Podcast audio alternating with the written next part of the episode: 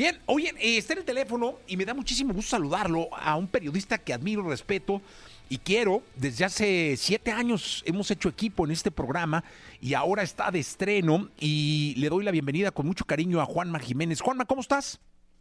Jesse, siempre un placer saludarte, ¿cómo estás? Oye, quiero decirte que te veo en las noches, ¿eh? Sí, ya estamos en las noches después de Javier a la Torre. No, ahí, te veo, el otro día te vi en el, la nación. en el metro, te subiste al metro en una, en una estación, te bajaste en otra.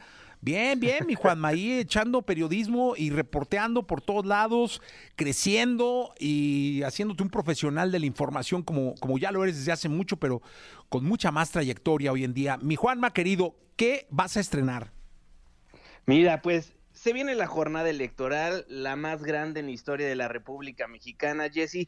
Y yo creo que lo más importante es que la gente realmente conozca lo que va a estar sucediendo el 2 de junio de 2024, porque luego hablamos de las elecciones, los periodistas nos complicamos, hablamos de los chismes políticos, pero realmente no logramos hacerle entender al auditorio la importancia de salir a las urnas a sufragar y que lo hagan por la mejor opción, las que ellos consideren que sea la mejor opción. ¿Y cómo van a saber qué es la mejor opción, qué es lo que está sucediendo en el país, qué es lo que están proponiendo los distintos candidatos o aspirantes a un puesto de elección popular, pues justamente platicando con estas personas que ya levantaron la mano que nos quieren gobernar. Entonces, como todas las jornadas electorales, MBC Noticias me ha dado la oportunidad de encabezar el programa electoral y en esta ocasión ya arrancamos este domingo a las 5 de la tarde por el 102.5, la estación hermana del 100 eh, 4.9. ¿Ahí seguimos? Sí, aquí estamos, ¿cómo no, Juanma? Sí, En el 104.9 Exa FM, entonces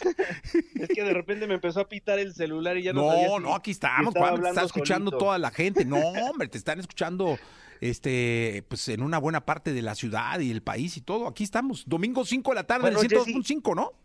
Exactamente, y, vamos a estar entrevistando a todas las personalidades que ya levantaron la mano. Y lo vamos a hacer de una manera como hemos hecho el periodismo a lo largo de los últimos años, como me enseñaste, Jesse, realmente dándole la importancia que merece el servidor público y el ciudadano.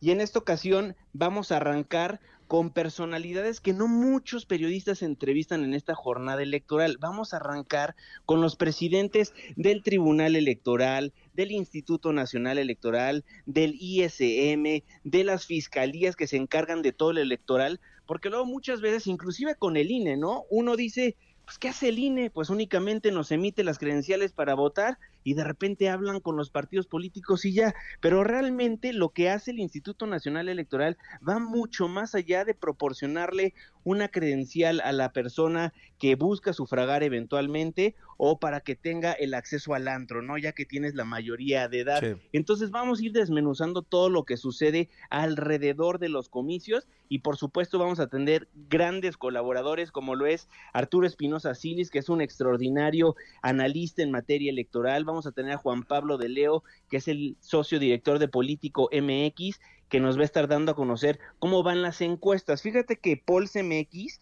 tiene una herramienta que nadie más en el país tiene, que agarran todas las encuestas que hay en la República Mexicana de ciertos estados, de ciertas diputaciones, de ciertas alcaldías, las mezcla todas y te saca un poll of polls, encuesta de encuestas. Y ahí básicamente te dice, no solo de una encuesta, te da a conocer la estadística de cómo van las cosas realmente de acuerdo a todos los encuestadores del país y posteriormente, pues obviamente para reírnos un ratito, pese a que las entrevistas van a estar muy buenas porque empezamos con la entrevista de semblanza y luego acabamos con la coyuntura política y luego ya sabes, los políticos ahí medio se traban en preguntas tan sencillas como qué te gusta comer, ¿no? Y luego responden unas cosas muy interesantes. Vamos a tener un satirista político que se llama Fernando Canek, ya hemos trabajado con él en el pasado, es muy chistoso, eh, se dedica a doblar a distintas voces de, de que seguramente han escuchado, está en teatro, está en series de televisión, entonces seguramente es una persona familiar a todos ustedes y también pues, le hace muy bien a la sátira política. Entonces, estrenamos este domingo 5 de la tarde por el 102.5. Muchísima suerte, Juanma. Y este. eh, vamos a estar eh, eh, promocionando el programa de manera eh, semanal aquí en, en- en el programa, en este. y ya sabes que este es tu espacio y que aquí te queremos mucho. Muchísimas gracias, Jessy, lo aprecio de sobremanera y les voy adelantando a quienes vamos a estar entrevistando porque hay personajes de verdad muy interesantes que ya levantaron la mano. Ya estamos, Juanma, mucha suerte, domingo 5 de la tarde a través de MBS 102.5. Juanma Jiménez con nosotros, 9 de la mañana, 4 minutos. Harry Styles nació un día como hoy, pero de 1994. Regresamos con Cami.